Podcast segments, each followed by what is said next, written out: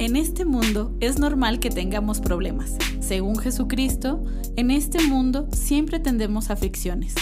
Juan 16:33 lo dice muy claro. Estas cosas les he hablado para que en mí tengan paz. En el mundo tendrán aflicción, pero confíen, yo he vencido al mundo. Lo que determina que una persona sea ganadora o sea perdedora no es si está libre de problemas, lo que determina el éxito o el fracaso es su actitud frente a los problemas y aún frente a la ausencia de ellos. Pueden ser tus problemas una catapulta que te lance al éxito o una lápida que te dice que ya estás muerto. Lo que Job estaba viviendo, lógicamente era algo muy grave, que si no hubiera tenido la protección de Dios, los problemas que él pasó no lo hubiera resistido. Por eso, el problema de Job no era tanto la crisis que estaba pasando. Su problema era de actitud. Había momentos donde se dejaba doblegar por los comentarios de los demás y por lo que estaba viviendo. Jesús y el Espíritu Santo mejoran nuestra actitud frente a los problemas. No dejes que la insatisfacción amargue tu alma. El versículo 1 de Job del capítulo 10 dice, Está mi alma hastiada de mi vida Daré libre curso a mi queja. Hablaré con amargura de mi alma. Cuando estamos amargados, herimos, ofendemos y además podemos incluir, como en este caso lo hizo Job, ofender o incluir en nuestras ofensas a Dios. Lo que debemos hacer es no buscar, no buscar culpables, asumir nuestra responsabilidad. No debemos creer que Dios y los demás son injustos. Job en el capítulo 10 del verso 3 al 4 dice, ¿te parece bien que, te, oprimas, que deseches la obra de tus manos y que favorezcas a los, designios de los impíos? ¿Tienes tú acaso ojos de carne? ¿Ves tú como ves el hombre?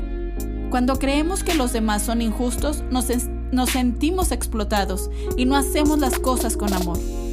No te hagas la víctima. Dios te ha dado dones y talentos.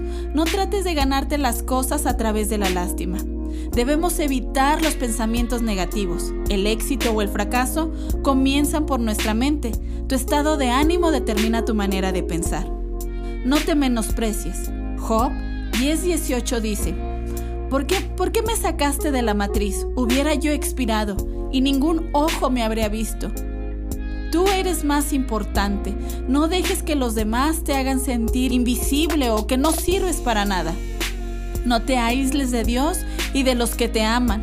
Como tú te sientes es lo que determina tu actitud. Tú eres un ganador o un perdedor. Cuando un ganador comete un error, dice, yo me equivoqué y aprende del error. Cuando un perdedor comete un error, dice, no fue mi culpa, un ganador trabaja fuerte e inteligentemente y aún si tiene más tiempo. Un perdedor está siempre muy ocupado para hacer lo que es necesario. Un ganador enfrenta, razona y supera el problema. Un perdedor le da vueltas y nunca logra pasarlo.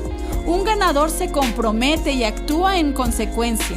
Un perdedor hace promesas, pero no actúa y saca disculpas para no hacerlo. Un ganador dice, ante una tarea concluida. Soy bueno, pero puedo hacerlo muchísimo mejor.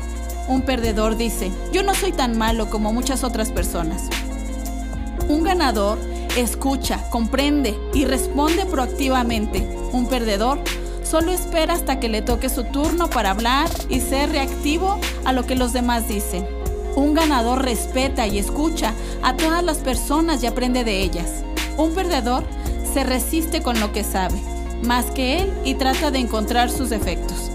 Un ganador se siente responsable por algo más que su trabajo. Un perdedor no colabora y siempre dice, yo estoy cumpliendo con mi trabajo. Lo que tú quieras ser, lo vas a determinar a través de tu actitud. Así que deja las quejas y deja que Jesús y el Espíritu Santo mejoren tu actitud ante los problemas y sé un ganador.